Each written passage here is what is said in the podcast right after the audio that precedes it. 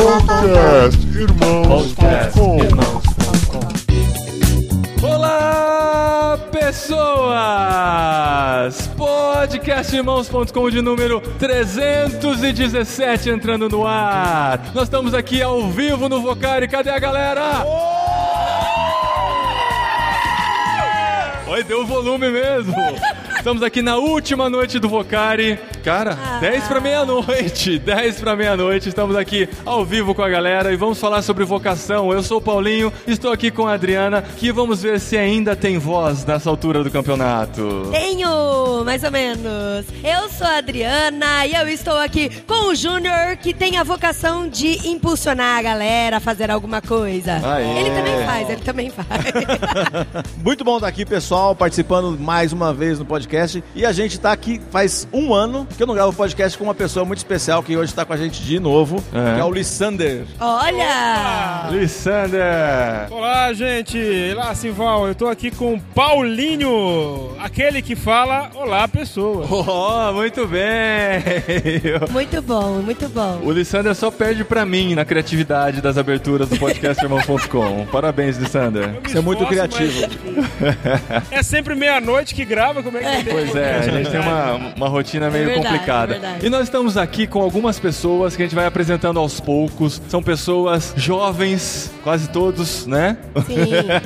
Ou a maioria deles. São vocacionados, pessoas que já se descobriram em sua vocação, estão desenvolvendo ela, vivendo ela cada vez mais. Nós vamos conversar com eles sobre os obstáculos da vocação, sobre o processo de descoberta, de identificação, como isso tudo funciona e o que, que eles estão fazendo hoje para atender o seu chamado, para viver a sua vocação.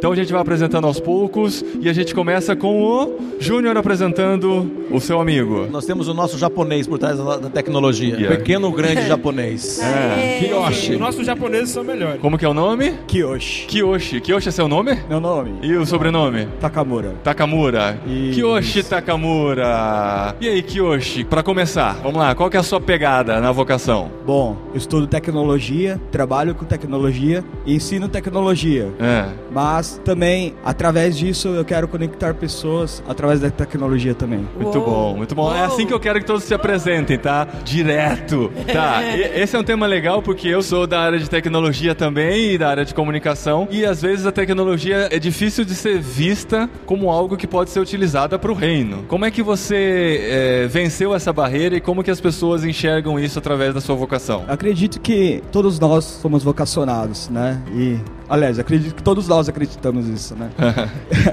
e através disso, eu, eu creio que Deus, se Ele me colocou nesse meio, é possível a gente levar o Evangelho através disso. Hoje eu busco de várias formas, dando aula para crianças em situação de vulnerabilidade social, adolescentes. A gente vê que eles vivem numa realidade muito complicada, né? E através da tecnologia a gente consegue trazer eles para um outro ambiente, mesmo que seja virtual por algum tempo, mesmo que seja talvez momentaneamente virtual, mas criando uma perspectiva de futuro, né? Onde aquilo vai se tornar físico, né? Aham. Eu creio que assim, da, mesma forma é o evangelho, né? Então, hoje muitas pessoas vivem num mundo que não é o mesmo reino que nós. E através do evangelho a gente consegue levar essas pessoas para esse nosso reino. Aham. Muito bom, muito bom. É assim que você vende a ideia, né? De que você defende a ideia, na verdade, de que com a tecnologia a gente consegue exercer a nossa vocação, investir no reino também. E do seu lado E direito, do meu lado direito, nós do meu temos lado esquerdo. a Katsui. Gente, Katsui. é irrelevante falar direito e esquerdo, né? O pessoal vai estar só É, o pessoal tá. Não, a referência é perfeita. Pensa Não é na um sua direita, só pessoal. com japoneses hoje, não, né? Eu tô conversando só com japonês aqui, entendeu? Eu tô num. né, minha- Eu gosto muito desse povo, e esse povo gosta de mim, os japoneses. Os japoneses? É, É. é. Katsui, eu tava contando agora há pouco sobre como a gente se conheceu. Lembrando de uma, uma, uma experiência nossa de oração.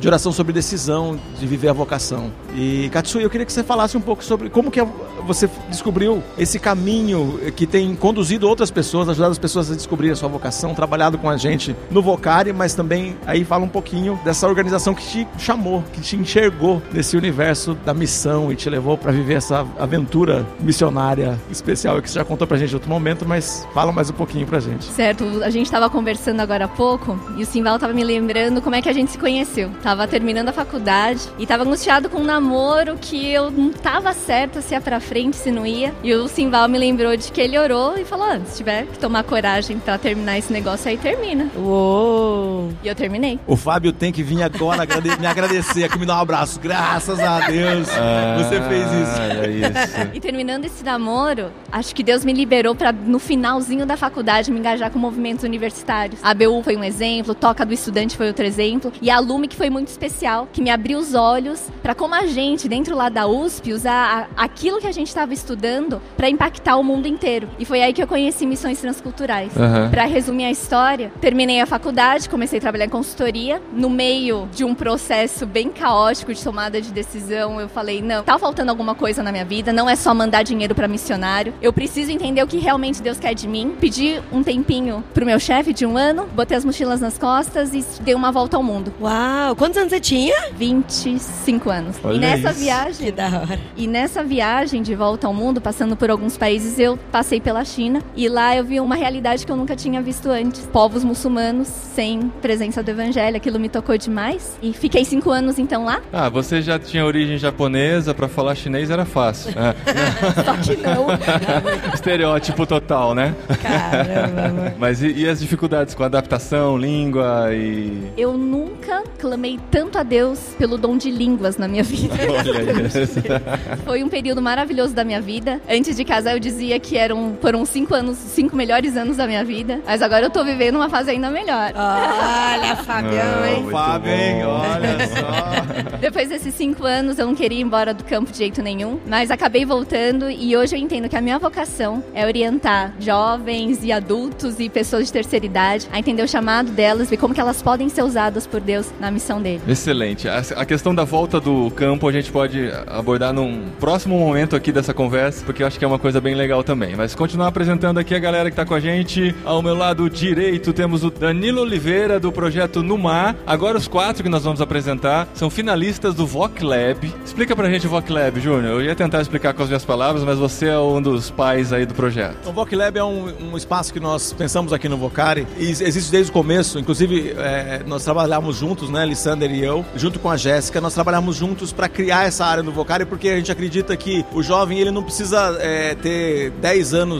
de experiência para poder empreender, realizar um projeto é, missionário ou missional. Então, pensando nisso, a gente queria de alguma forma acelerar os projetos. Então, boas ideias, inovações, aproveitar a criatividade do jovem para que a gente conhecesse os projetos. Então, desde o começo a gente tem feito isso. Só que o Voc Lab a gente eh, foi crescendo com o tempo, amadurecendo essa ideia e a gente resolveu então acelerar eh, financeiramente, com mentoreio, os projetos que são apresentados aqui. Então a gente recebe os projetos alguns meses antes do Vocari, a gente começa a receber os projetos, a gente faz tem um processo de avaliação e a gente tem um, um jeito de, de chegar naqueles que são os finalistas. E aqui então a gente tem os, os finalistas que apresentaram hoje no palco do Vocari os seus projetos. Então nesse pessoal aqui foram os, os quatro selecionados de nove finalistas. Os nove finalistas são projetos igualmente especiais e bons que poderiam estar também. Então é interessante ouvir e perceber como Deus tem feito e, e como é empolgante ver a, a história e a garra desse pessoal que coloca o projeto, que já deixou né, lá atrás, deixou trabalho, que já colocou dinheiro do bolso, que está fazendo as coisas acontecerem. Vocês vão ver agora um pouquinho da história desse pessoal aí. Legal. Danilo, quantos anos você tem? Tô com 24. 24 anos e você tá com esse projeto no mar. E Isso. que não tem nada a ver com oceano. E nem Não. com a baleia azul, né? É graças a Deus. nem com a baleia azul. Tá. Nu, com U, né? No mar. Ok, No Mar SCB. Eu não sou o quem encabeçou o projeto, mas eu fui convidado e tô representando ele aqui no, Legal. no, Ah, no Vocari. O projeto tem tudo a ver com a questão de embasamento filosófico da ciência, um embasamento bíblico. Aham. Isso começou pra mim, como a gente abraça essa questão de vocação, né? Pra mim foi, eu tinha 14 anos mais ou menos. Eu nasci e cresci em Jocum, meus pais são missionários, por sinal só queria dizer que é um prazer estar aqui, porque há um tempo atrás vocês gravaram com meu pai, o Wellington Aham. da Jocum, O sobre o. Bíblia em cada casa, né, que no podcast. legal. Era o 282, né, ele falou, né? Ele, veio falar aqui. ó. Gravamos Podcast 282. 282. Tal, muito bom. Galera que tá ouvindo aí pode conferir lá, a Bíblia em cada casa. É. Legal, é. Mas assim, então é um prazer estar com vocês aqui. Mas assim, começou com 14 anos, eu entrei no ensino médio, me apeguei com Deus assim, né? Mesmo vivendo lar cristão, tomei aquela decisão, né? Uma hora ou outra a gente tem que cair o prumo. Falei, Deus, o que, que o Senhor quer que eu faça depois daqui? Então depois eu fiz né, ITED, o curso da Jocum, fiz um seminário teológico, entrei na biologia e tudo mais. Mas com 14 anos, Deus me orientou a pesquisar sobre criacionismo e pesquisar mais sobre a área. E o que aconteceu? Pesquisando, um pessoal da Jocum falou: Ô, vai ter um acampamento. Quer fazer uma palestra disso que você está estudando? Eu falei, ah, bora, tô, tô aqui mesmo, vamos lá. Montei uns slides, era tudo feio, uns fundos amarelos, uns negócios assim, montei lá e Fundo amarelo com letra branca. É, excelente. uma coisa assim, nesse É. naipe. Ai, horrível, que coisa horrorosa. Né? Não, era maravilhoso. Mas montei e gostei de apresentar. Falei, nossa, que coisa gostosa. Aham. E, e Deus começou a falar muito forte isso no meu coração, de estar divulgando. Eu senti um amor de estar falando, trazendo muitas vezes esses conceitos difíceis, científicos, de um modo mais simples pro pessoal. E trazendo essa.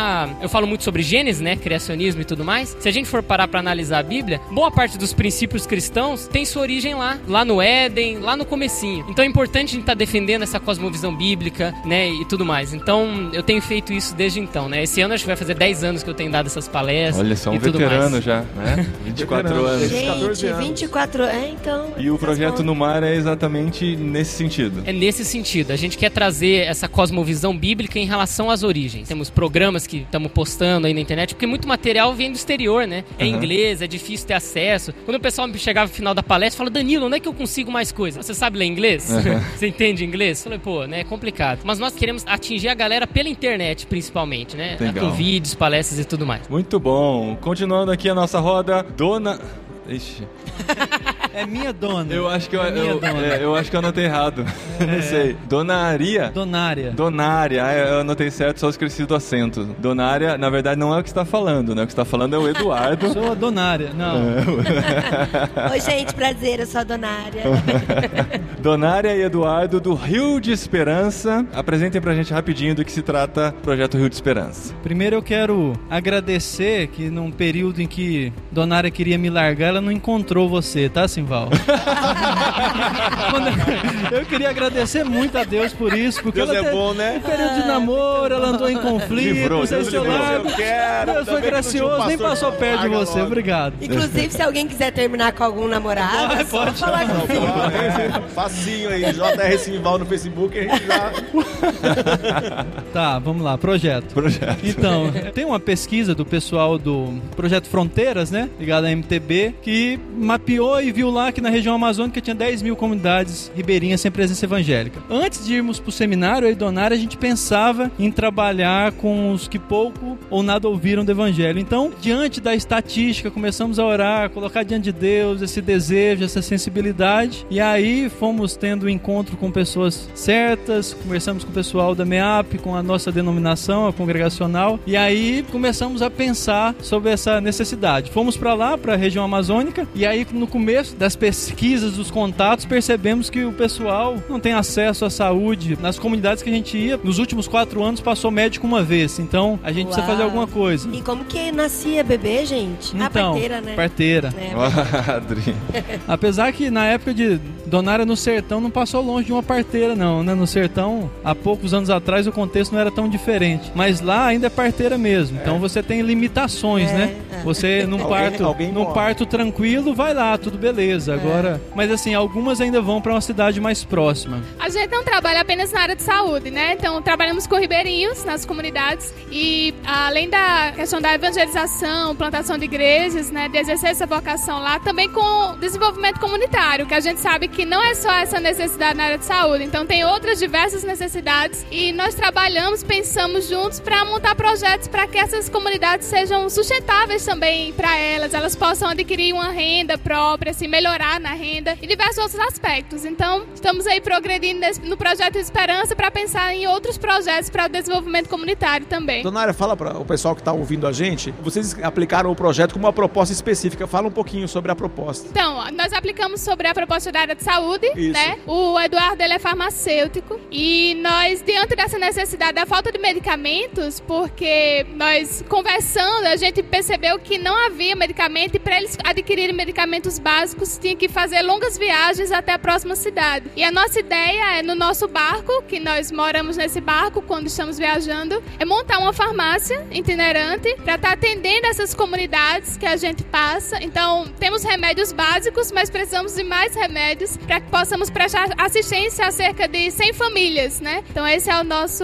esse é o projeto. E também trabalhar na educação preventiva, que é essa raiz, a educação é essa base, né, para que doenças já sejam eliminadas na comunidade. Muito legal. Continuando na rodada, Marcelo Mandetta, Mandetta, mais conhecido por Pingo, que vai falar do projeto Menino Chorão. Eu escrevi aqui Marcelo Mandetta, Pingo, Menino Chorão.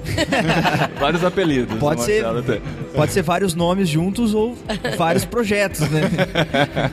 E aí, projeto Menino Chorão, do que se trata lá em Campinas? Projeto Menino? Chorão. Em 2015, a gente se deparou com um- uma matéria jornalística do principal jornal de Campinas, onde compartilhava um pouco da situação dessa comunidade e um pouco da história da líder comunitária dessa comunidade, que tem grande tempo já de luta contra a violência doméstica na comunidade e ela conseguiu reduzir muito os índices de violência doméstica através de algumas táticas que ela conseguiu unir as mulheres em, em prol da causa. O que chamou a atenção é que não havia nenhum tipo de trabalho, nenhum tipo de organização cristã e, nem, e não cristã lá fazendo algum tipo de trabalho com as crianças, com a, com a comunidade, com as mulheres, não, não havia nada. E aí a gente entrou em contato com o jornalista responsável dessa matéria, pegamos o contato dessa líder comunitária e fomos até lá, né, conversar com ela para decidir com ela quais seriam as principais áreas que eles estão necessitando mais. E aí eu com uma galera também do grupo Leme lá, o pessoal que se voluntariou lá aí comigo, a gente começou em setembro de 2015 uma parceria com a comunidade, com as mulheres da comunidade, onde a gente pode ter o privilégio de forma quinzenal ajudar e participar, né, ensinando as crianças, os filhos dessas mulheres um pouco mais sobre noções de espiritualidade, noções de higiene básica, né? A gente tem trabalhado com crianças de 0 a 15 anos. Algumas mães também estão sendo atingidas por essa proposta, né? Estão sendo atingidas com o evangelho, estão sendo atingidos, os filhos estão sendo atingidos com o evangelho e tem sido muito desafiador porque infelizmente ainda há um número grande de, de presença de violência, de, de índices de assassinato, tráfico de droga, é, é muito constante e presente. A gente está em meio a isso, mas a gente tem muita coragem. Os nossos voluntários são muito guerreiros e, e topam tudo comigo lá. E a gente já tá vendo como são áreas tão diferentes. Diversas, né? Tão diversas mesmo assim, chamados tão diversificados e todo mundo trabalhando, pensando junto no reino. E a gente vai terminar aqui a nossa rodada apresentando a Joana Ibrahim. E a gente tem um amigo podcaster chamado Thiago Ibrahim, a gente sempre fala que a origem dele é árabe. Temos aqui a Joana Ibrahim, do Bab Shark, que você é síria, né? E aí, Joana, quando você chegou ao Brasil? Mais ou menos dois anos atrás. Dois anos atrás. Falava nada de português? Nada. Aprendi Fala aqui. muito bem pra dois anos, hein? Olha o dom de línguas, hein, Katsui? Aí, Katsui. Joana, qual que é o seu projeto Bab Shark e o que, que ele tem a ver com o reino? A Babshark é uma plataforma online, ou site e aplicativo que vai ajudar vigiados a cadastrar serviços deles para ser contratados por pessoas. O objetivo é que eles vão ser contratados pelos missionários para ter uma oportunidade de evangelizar. E também eh, tem uma micro ID, o microproduto que eles vão ter uma, um produto premium que eles vão reproduzir e vender atrás do site mesmo, como que fosse e-commerce ou legíneas, né? Uhum. E aí, outra coisa que vai reforçar os dois, ah, o curso de empreendedorismo e curso de inteligência cultural, para eles conseguir adaptar no trabalho, no cultura. E a quatro fases será uma startup, uma aceleradora com uma parceria com Bluefields, que é, a gente vai acelerar um projeto dos refugiados sírios. O Bluefields a gente gravou há dois programas atrás com o próprio Paulo Maitá, que ele falou sobre o empreendedorismo missional e tal, apresentou o Bluefields, o pessoal que acompanha o podcast já conhece.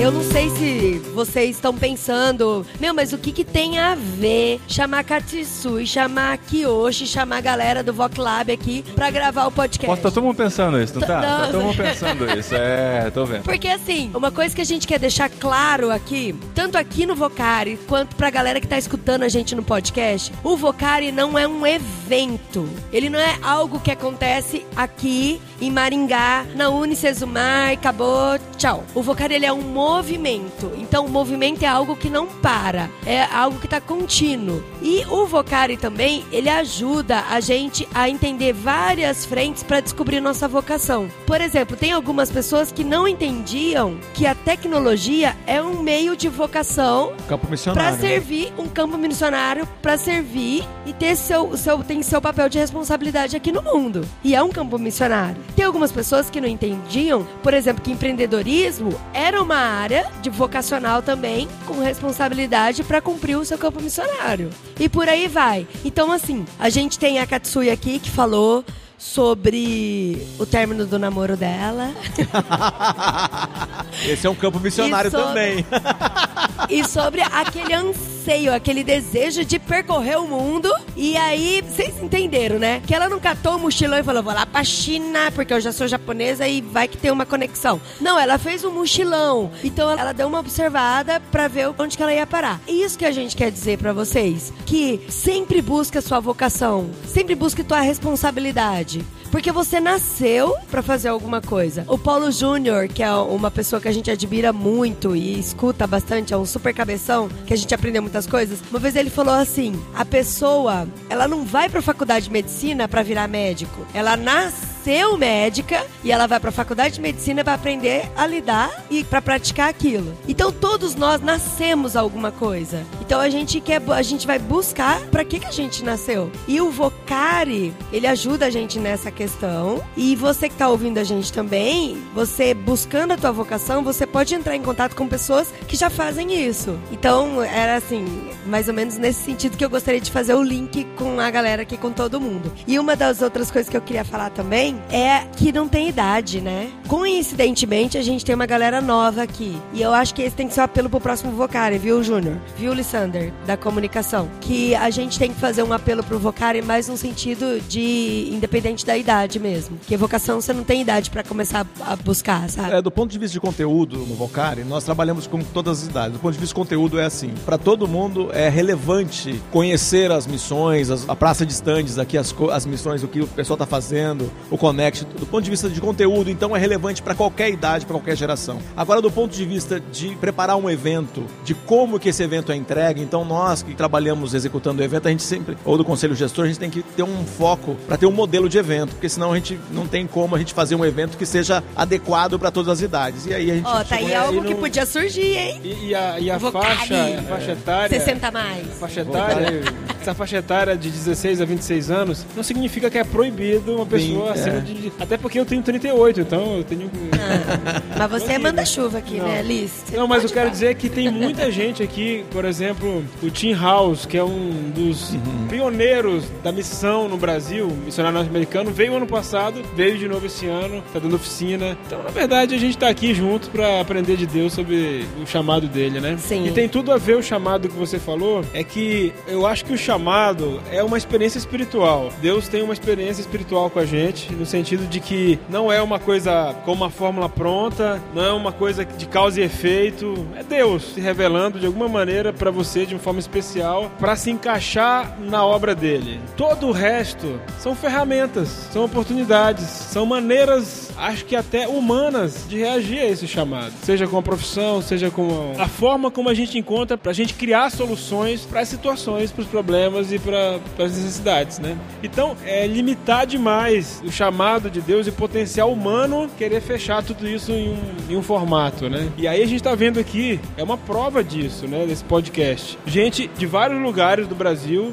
gente que veio de outros países, com ações diferentes, mas em nome de Jesus. Uma pergunta que eu tenho para o Eduardo e a Donária. Quanto tempo vocês gastaram para chegar aqui no Vocari? e quantos transportes também, por favor? Tá, então, se a gente tivesse sair da comunidade, né, que a gente atende, seriam nove horas de barco até Pauini, a cidade que nós moramos. De Pauini, a gente pegou uma lancha rápida de cinco horas até Boca do Acre. A lancha rápida? É a rápida. Cinco horas, ok. Tem uma de sete. Ah, tá. Aí, em Boca do Acre, nós pegamos um táxi e passamos três horas, chegamos em Rio Branco. Aí, Rio Branco, nós pegamos um voo, né? Foram duas horas e meia até Brasília, depois mais uma hora e meia até Curitiba. Eu já me perdi já na Chega. Tá. E chegamos em Curitiba, pegamos um ônibus pra cá de sete horas, né? E chegamos em Maringá. Uau. Rapaz. Que ânimo saber que você vai ter que voltar tudo, né? Olha, Adri, cansada É isso aí. aí. né? Isso aí, tá vivendo a missão de Deus, ele não sofre com isso aí não. Isso aí não é sofrimento nenhum não. E o bom é que a gente tava. A gente ia sair pra comunidade na segunda-feira. Donária preparou o pão, fez um bolo pra gente. A gente tava meio cansado, vamos sair na terça-feira? Porque a gente mandou, a gente tava sem esperança de, de ser classificado, pra ser bem sincero. E aí, quando a gente tava se organizando, eu resolvi abrir o e-mail, eram as 10 e pouco da noite, né? E aí tava falando, vocês foram um dos quatro classificados. Segunda-feira agora. Olhamos as, os preços das passagens, quase caímos pra trás. Mas aí Deus foi gracioso, conversamos com um aqui, outro ali. Aqui estamos. Gente, Isso. vocês merecem Agora a ganhar, inscrição da desculpa. primeira fase, a inscrição da primeira fase, um detalhe importante. O que aconteceu? Quando chegou, era mais ou menos 11 e pouco. Eu tinha olhado tudo no Vocar e não tinha prestado atenção no Voc Lab. E aí, quando faltava. Era 11 e pouco da noite, faltava poucos minutos, acho que uns 40 minutos pra encerrar as inscrições. Aí eu vi que tinha. Aí eu olhei pra Donário e falei assim: e amor, será que dá? Não sei o quê. Aí começamos a fazer desesperados. E aí, graças a Deus, deu certo, mandamos. E ainda fizemos a observação: olha, aqui ainda não é meia-noite, aqui é uma hora menos o fuso, tá? Conseguimos por causa do fuso, porque era depois da meia-noite, mas eu botei a observação. Aqui é uma hora menos.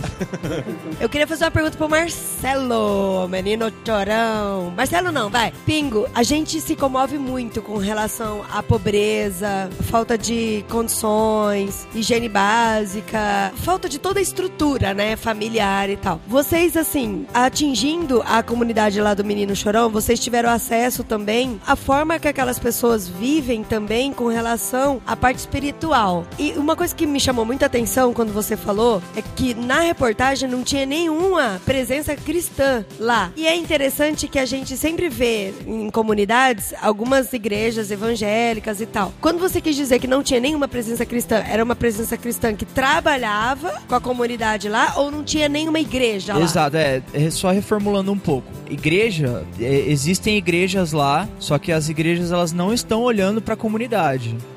É, são as igrejas elas, elas não têm nenhum trabalho com foco na miséria, na pobreza. Existe um problema muito sério lá que é a questão do abuso infantil, sexual, e as igrejas não estão olhando para isso lá, entendeu? Isso não está sendo visto. Chega até gente, chega até o nosso voluntariado que é um corpo pedagógico, chega as próprias crianças compartilham de situações assim. Então assim, não tá tendo nenhum, nenhum tipo de enfoque das igrejas que são locais lá nessa questão de lutar contra a pobreza e a miséria no bairro. E vocês não encontraram nenhuma barreira, por exemplo, assim, de aos crentes lá vindo entregar coisa aqui no Menino Chorão com relação a essas igrejas, entendeu? Ou por parte das próprias igrejas que viram vocês por serem cristãos fazendo alguma coisa que eles não estavam fazendo, será que não gerou uma- um conflito? Na verdade, assim, a gente nunca teve nenhum tipo de embate, nenhum tipo de problema. A gente sempre foi muito focado lá em fazer o nosso trabalho, o que a gente foi chamado. A comunidade sempre teve uma boa aceitação, apesar de ser uma comunidade com uma presença feminista muito, muito forte, muito de raiz mesmo, né? A gente sempre teve um bom relacionamento, né? Porque eles sabem que a gente tá ali de verdade e já- eles já testaram a gente, né? A comunidade já testou a gente, no sentido de que a gente não abandonou eles, entende? E a própria líder comunitária fala, fala assim, ó, muita gente já veio aqui, muita igreja, muito político, o pessoal vem, faz uma coisa, vai embora, nunca mais volta, ou vem fica um mês, nunca mais volta. Eu sei que com vocês eu posso contar, eu sei que com vocês a presença de vocês é garantida, mas isso porque a gente se empenha pra estar lá sempre, né? É, é muito trabalhoso, mas é, é a parceria, faz parte do combinado.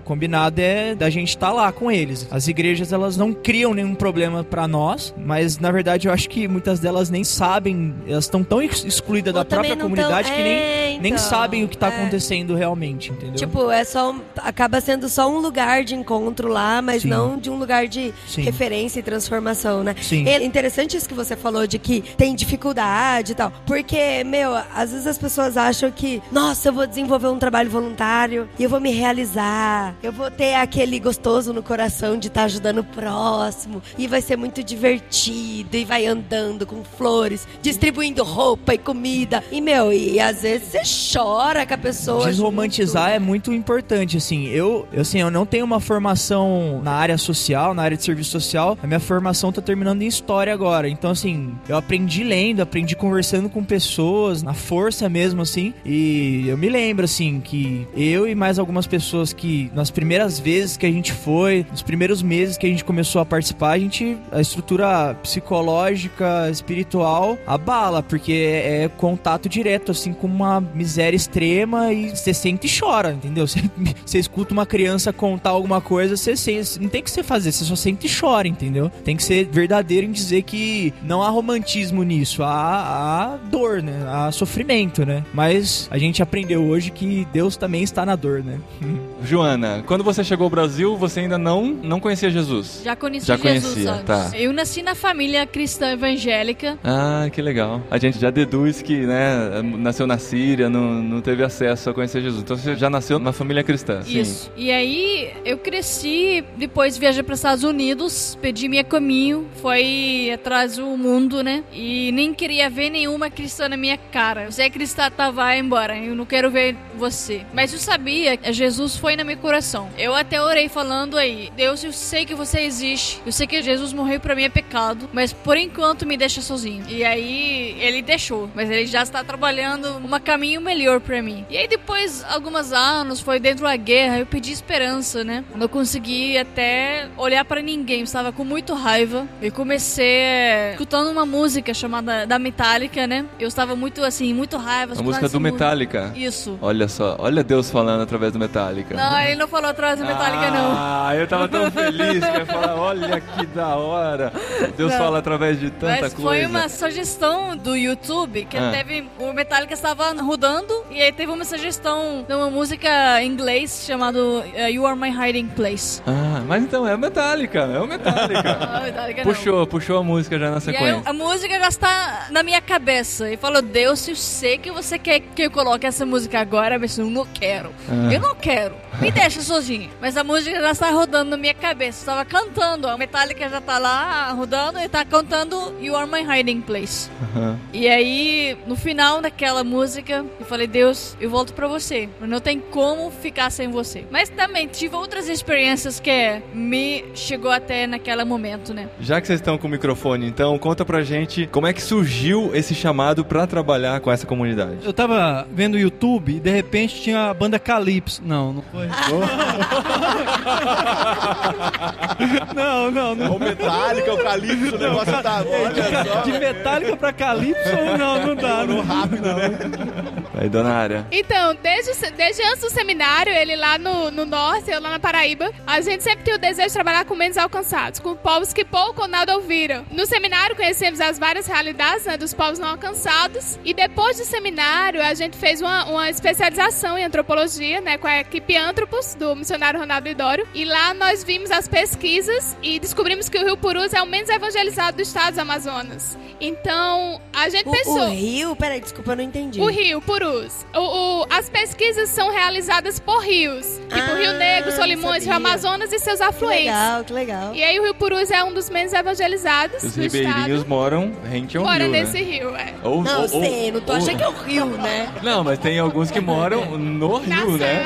é, Não mora tem no rio, casas? literalmente, tem uns que moram na terra firme, né? Mas É. tem muitos que estão alagados mesmo, Tem literalmente no no rio. rio. Eles têm um barco casa. É. Temos barquinho. A gente viu que havia uma necessidade e a gente tinha um desejo de, de trabalhar com povos não alcançados, que não havia presença evangélica, então a gente orou a Deus, Deus direcionou para isso, nós recebemos o apoio da nossa igreja local, da denominação, da missão, e nós somos pro Purus, estamos lá trabalhando com as comunidades sem presença evangélica. Se Deus quiser, terá muitas presenças. Amém, amém. Muito bom.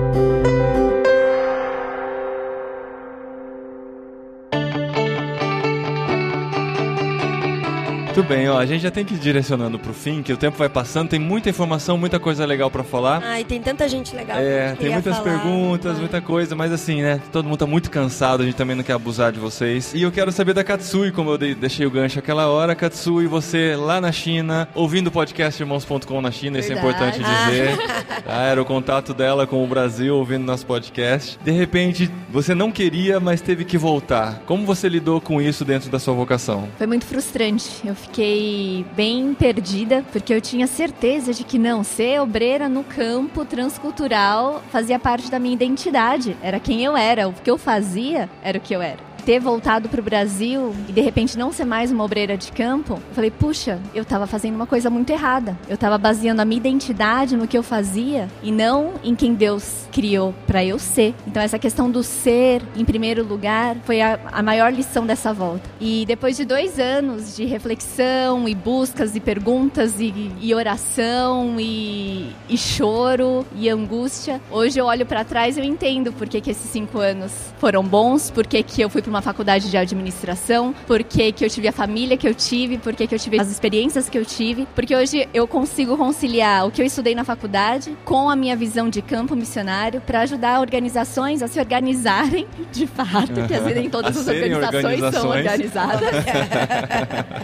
então fazer esse, essa, essa combinação tá sendo muito prazeroso. Aham. E aí eu tô vendo também que agora tô tendo muito trabalho. Eu já sinto prazer em estar agora no lado do envio, eu não preciso mais estar lá na linha de frente, eu já me sinto realizada agora, mas eu tô vendo que tem muita coisa pra frente. Então eu ainda tô em busca da vocação, da vocação, da vocação. Eu acho que é algo que é mutável, que Deus vai Aham. trabalhando em você e diante de, de diferentes circunstâncias e amadurecimento, essas fases vão mudando. E o que me acalma muito o coração é o Osmar Ludovico, de vez em quando eu, o Fábio, a gente bate um papo com ele, ele fala que a gente encontra mesmo a nossa vocação nos 40. Então, sabe, tem uns aninhos pela frente até descobrir qual vai ser a minha vocação de verdade. só. Mas enquanto isso, eu vou exercendo. vou exercendo tá passado já, hein, Lissander? Isso. Tenho só dois anos pra descobrir ali.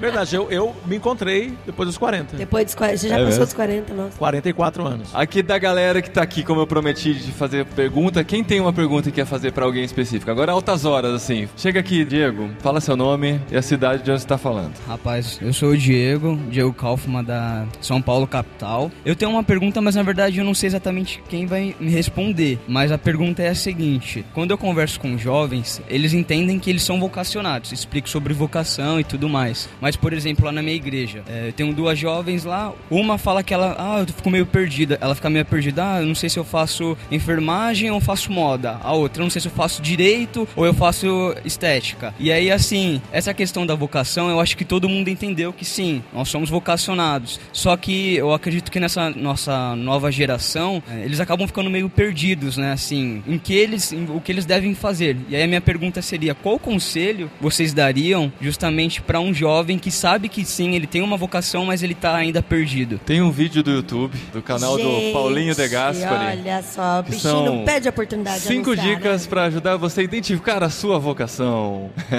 mas tem, é, tem, tem várias coisas, acho que não dá pra gente resumir aqui, mas Danilo, compartilhe com a gente, você que falou é, só no começo. O que, que você acha que pode ajudar os jovens nessa idade que você acabou de passar ou está passando ainda a descobrirem sua vocação? É, ainda vou- vai demorar pra chegar aos 40, mas tudo bem, vamos lá. Assim, você tava falando, eu, eu tava pensando isso logo antes do podcast, né? Quando eu- na faculdade mesmo, eu via a galera fazendo um, dois cursos, três cursos às vezes, e não era o que ela queria, né? A pessoa ficava ainda perdida e tudo mais. Mas assim, eu posso me aplicar nesse conceito também. Mesmo eu já tendo me- encaminhado meio cedo e tudo mais, eu entendo que essa pessoa passa, porque, por exemplo, eu amo biologia, amo paleontologia, fósseis e tudo mais. Meu negócio é isso aí. Mas eu curto demais essa questão de gravação, edição de vídeo e tudo. Se eu fosse, se eu tivesse na situação ali, eu ia ficar, pô, será que eu faço comunicação ou biologia? Nada a ver uma coisa com a outra, mas tamo aí. Mas o que, que acabou acontecendo? Eu tive que buscar muito a Deus, muito mesmo, pra ele me orientar nessas áreas. Me orientou para o meu dom principal, que é esse de ensino, né, criação, ciência e tudo mais. Mas eu faço uso dessa outro interesse meu, desse outro dom de edição de vídeo e tudo mais, também nessa área. Por exemplo, alguns vídeos do Dumar, teaser e tudo mais, eles acabam acabavam falando, Danilo, é pra amanhã que tem que fazer esse teaser. Você quebra esse galho? Quebra esse galho. Sentava e fazia. Então é uma questão, acho que, de buscar entender o seu dom natural, claro, e muita busca em Deus. Eu acho que se você coloca Deus de lado e fica buscando só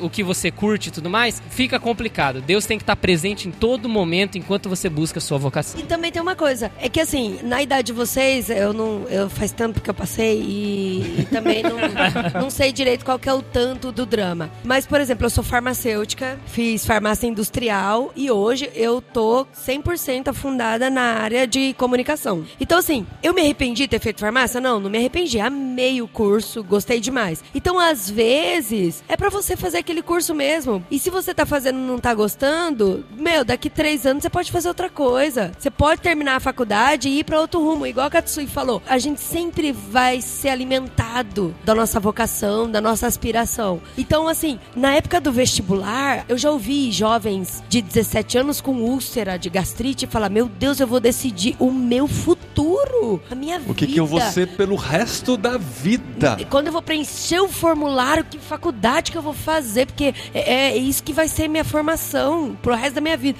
E, meu, não é, não é. Isso é uma coisa bem interessante, uma crise que a Dri viveu, inclusive, o dia que ela teve que cancelar o CRF dela. Nossa, é verdade. Ela ficou assim, meu, eu estudei tanto tempo, vivi tanta farmácia na minha vida e tal, agora eu tô tendo que cancelar o CRF, tudo que eu estudei eu vou jogar fora. E isso foi um conselho, né, Foi de marido. Eu amor. falei, tudo que você passou faz parte do que você é. Toda a sua experiência na faculdade, todos os relacionamentos, as rela... não tantos relacionamentos, né, Dri, que a gente já namorava, mas todas as relações que você viveu e tal fazem parte da construção da sua vida. Então, mesmo que você não esteja atuando necessariamente na área, o, o tempo da faculdade foi bem interessante nesse sentido. É verdade, e, e uma coisa que eu acho, às vezes as nossas dúvidas sobre vocação não é necessariamente dúvida sobre vocação, mas é sobre nós mesmos. Às vezes é uma luta de autodescoberta e que quando a gente se, quando gente, esse processo de autoconhecimento, a gente discerne melhor a voz de Deus. Então, eu acho que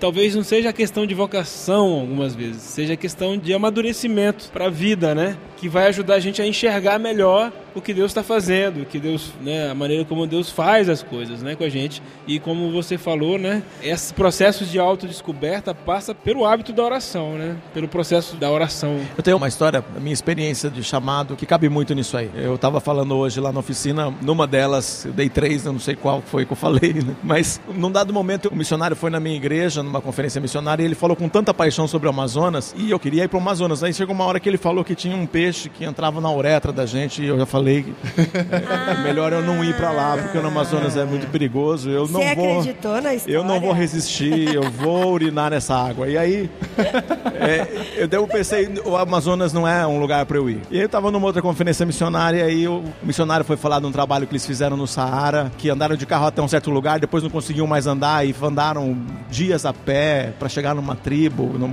grupo que vivia retirado e começou a fazer o trabalho com aquele pessoal. E aí o pessoal na oficina dele levantou a mão e perguntou: Mas como que é assim andar num grupo? E se você quer fazer alguma necessidade, como é que você faz? Eu falei: "Ah, Você vai ficando mais para trás, acha uma duna e vai lá, né? Mas como é que vocês tomaram banho nesses 14 dias? Eu falei: Não, a gente passou essas duas semanas sem tomar banho. Eu pensei assim, mas não vou poder ir pra uma... Eu não vou aguentar ficar sem tomar banho 14 dias. E aí alguém, e o missionário ainda completou dizendo assim: Só que teve uma hora que acabou o papel. E aí a gente usa areia mesmo. E aí eu falei: Não vai dar. Gente, mas areia. Mas o que, tá- o que tá acontecendo é o seguinte, eu fiquei pensando, mas Deus me levou depois pro Saara, me levou pro Amazonas, e eu urinei na água e não aconteceu nada. Mas Você olha só, arriscou? é, eu arrisquei, eu arrisquei. Isso, Uma experiência transcultural, minha passou experiência transcultural. meses, tudo. Uma experiência transcultural, né? E eu fui no Saara e tinha um banheiro. E eu tava dentro do banheiro e falando, meu Deus, olha como você é maravilhoso. Eu tô num banheiro, numa vila no meio do Saara. Deus cuidou de mim. Então eu fui viver essa experiência missionária e a gente fica pensando que Deus não vai cuidar da gente na missão. Ele tá cuidando até dessas preocupações. Mas eu tava pensando que a paixão, que aquele negócio que tava naqueles caras, era uma paixão pelo. Era um negócio assim, eu tenho que ir pro mesmo lugar que ele foi. Eu sou um cara de missão urbana, eu sou da cidade. Eu trabalho com jovem, com adolescente, com uma, eh, gente em, em situação de risco, eu trabalho com esse povo. Mas quando eu conto as minhas histórias, o pessoal fica empolgado do mesmo jeito. Na verdade, o que estava me empolgando ali era aquele sentimento de que eu tô vivendo a missão. Não era o lugar. E naquela hora eu tava, eh, naquele momento ainda imaturo, eu pensava que era o lugar. Eu ia sentir aquilo que se eu estivesse no Amazonas, eu ia sentir aquilo, se eu estivesse no Saara, eu ia sentir aquilo. E, na verdade, eu sinto aquilo porque eu estou vivendo a missão de Deus. E todo mundo pode viver a missão de Deus se viver isso. Outros programas sobre vocação, que a gente até falou mais sobre isso, estarão linkados aqui junto desse programa, então vocês podem conferir.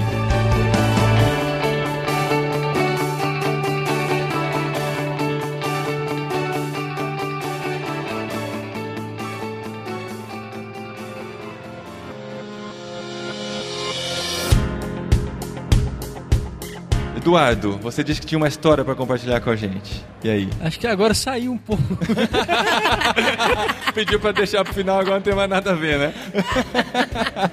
Não, é que no contexto a gente tava falando de, de visitar comunidades e a gente passou por uma história interessante que a gente foi para trabalhar com ribeirinhos lá. Uhum. Mas o primeiro casal que Deus nos agraciou de ter o contato e a gente conduziu-os a Cristo, discipulou e a gente enviou agora para o Instituto Bíblico, tem, tem poucos meses, um casal de indígenas. E esse casal de indígenas, pessoal muito querido nosso, tinha um contexto de muito problema com bebida, dava muito trabalho na comunidade, era mal visto. Uma coisa linda que aconteceu. Ele passou em poucos meses por esse processo de discipulado e o cacique tinha envelhecido, já estava meio cansado e falou: Vou passar o bastão. E aí decide parar, então vamos ter que ter outro cacique. Vamos eleger um cacique. Quem foi eleito? Você? O casal. O ca... Ah, Não.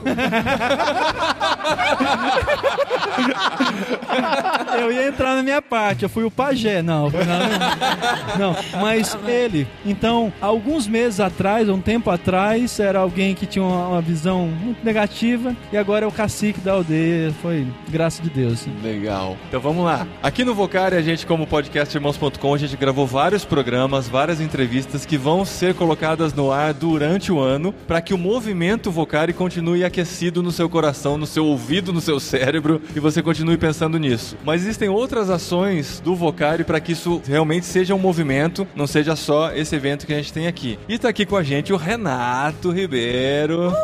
Renato que já gravou com a gente o podcast Cepal e vai voltar aqui no irmãos.com, a gente não vai gastar a energia aqui. Renato e Nana, que Olá. são aê, que são os responsáveis por dar continuidade. Olha a responsabilidade Olha, olha desses responsabilidade. caras. O lindo que é responsável. Você É, é- é- é- Claro, lindo. vou ajudar, sou parceira. dois em a gente um, é né? parceira. Eu não tenho nada a ver com isso. Não vem me pôr na roda. Fica falando que é o lindo que é o responsável. Não, é o Renato que é o Ô, responsável. Paulinho. Ô, Paulinho. O lance é entre vocês dois, eu não tenho nada a ver com isso. é, também não. Como que esse movimento vai continuar durante o ano e como quem tá ouvindo consegue se envolver no que vai acontecer? Muito bom, estamos juntos aqui então no Vocari. O evento tem sido muito especial aí pra todos nós, muito gostoso. Tô até meio rouco já no final aí da caminhada, né? Todo mundo. É, mas a ideia realmente é se conectar com Deus que está em missão pelo mundo e o Vocari ele é um movimento e a gente crê que o movimento se estabelece especialmente através de relacionamento, né? Relacionamento com Deus e uns com os outros. Então a gente tem lançado oficialmente nesse encontro aqui em Maringá o Vocari Moving, que é a ideia de continuar continuar andando junto, compartilhar, dividir, né? A gente poder realmente criar essa conexão entre as pessoas, especialmente os jovens, mas, né, como a gente falou aqui, não é uma questão fechada, mas focado na juventude que Deus tem chamado, levantado. Bom, a ideia é que a partir agora desse encontro, o Vocari possa continuar com o movimento a partir de pequenos grupos em todos os lugares do Brasil que Deus soprar, né? Relacionamento com pessoas compartilhando, dividindo das suas vidas umas com as outras, pensando sobre suas vocações e inspirando umas às outras, dividindo as cargas umas com as outras. Então o Vocari Moving é a oportunidade de continuar andando junto, uns com os outros, juntos de Deus, para realmente buscar, despertar e desenvolver a sua vocação. Então são encontros que vão rolar de uma forma bem relacional, bem leve e livre, por onde o vento soprar e as pessoas quiserem estar juntas com o movimento Vocari no desenvolvimento da sua vocação. A gente, como irmãos.com, se compromete a divulgar esses encontros e dentro do site do Vocari, com certeza isso Show. vai ser É isso, divulgado você também. pode entrar no site do Vocari, no Facebook do Vocari, você pode entrar em contato aí com a nossa equipe, Aplicativo do Vocari. o aplicativo do Vocari, Isso, procura o aplicativo. o e-mail do Vocari Moving. Aham. Então E se é qual? você... E é qual o e-mail do Vocari Movie? Que é moving.vocari.org. Eu acho que é Ponto esse. Ponto BR. Moving movimento moving.vocari.org. em inglês, é né? isso que.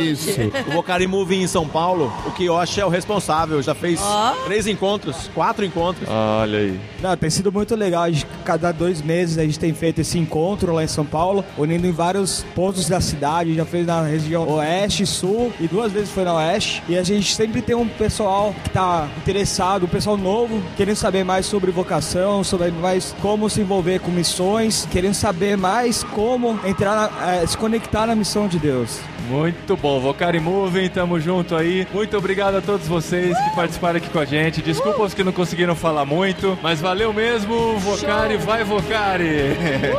Uh, já tô de Jesus. A hora da foto agora, que a gente precisa ir lá pra festa, né? Acho que tá rolando balada lá em cima. Recadinhos!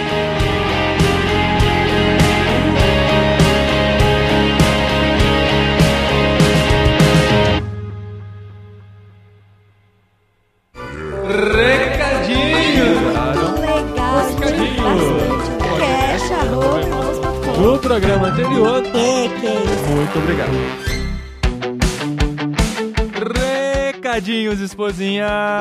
Recadinhos, esposinho, já recuperamos a nossa voz? Já recuperamos, Já olha só. recupera- Acho que você podia até fazer um outro lá, pessoas, né? É. tá quase. Estamos no caminho da recuperação. E mal voltamos, já estamos lançando o primeiro programa do Vocari. Sim, porque a gente não dorme. Dormir pra quê, né? Pois é. Estamos lançando aqui o primeiro. Na verdade, ele foi o penúltimo que gravamos lá. No, no dia Sim. seguinte, gravamos mais um de manhã Verdade. ainda. Ao todo foram seis programas. Vai aqui ao ar o primeiro e os outros cinco a gente distribui aí durante o ano. São programas não datados pra gente pensar nas nossas vocações, pra gente se inspirar, aprender com aquela galera. Foram 37 seminários acontecendo ao mesmo tempo. Foi difícil de escolher com quem a gente poderia gravar, porque a gente queria gravar com todo mundo. Eram temas muito interessantes. Mas tá aqui o primeiro conteúdo. A gente espera muito que você goste, que compartilhe. E a gente quer agradecer muito por tudo que aconteceu nesse fim de Muito. semana. Gente, olha, foi sensacional. Balançou muito com os nossos corações, as nossas. Isso. A cabeça, mente, ai, tudo. O Aham. Vocari faz essa bagunça, né? E olha gente? que a gente, assim, a gente, segundo a Katsui, né, ela falou que. O Osmar Ludovico falou que a, a vocação você só tem certeza mesmo aos 40 anos. Então a gente tá nessa, né? a gente tá no movimento ainda, né? A gente já sabe da nossa vocação, mas a gente ainda questiona. A gente tem algumas convicções, mas também tem dúvidas. Estamos chegando perto dos 40, a gente vai se descobrindo e Ah, eu conhecendo tô mais. bem longe dos 40. Nem vem que não tem. Eu tô igual o Lissander, tá faltando só dois, olha só. Por falar em Lissander, gostaria de agradecer ao Lissander. Aham. Amigão, acreditou na gente aí, Aham. levou a gente. O Lissander e o Rodrigo Gomes fizeram de tudo pra isso acontecer, pra gente estar lá, moveram mundos e fundos, literalmente. Eu não sei se Verdade. literalmente, mas fundos sim, os Depende mundos ainda não fundo sei. você tá falando, É. amor, não sei.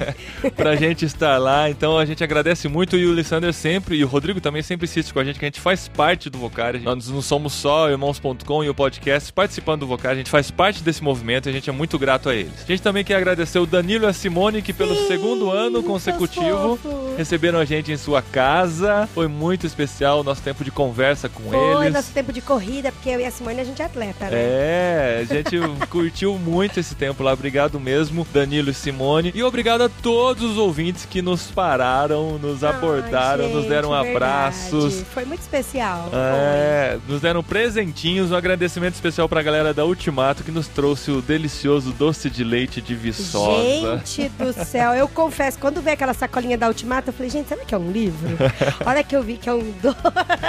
E nós também ganhamos livro. eu amei, eu amo ganhar livro, lógico, mas o doce saltou aos olhos. E o Jean Mendes, lá da Ultimato, também nos presenteou com um livro maravilhoso que eu tava louco pra ler, do Hookmaker, A Arte Moderna. Sim, você queria ler só pra poder cantar a música do Marcos É, Almeida com a consciência exatamente. tranquila. Marcos É. Almeida tava lá e ele cantava Eu Leio Hookmaker, eu não podia cantar junto, agora eu É, posso é. cantar.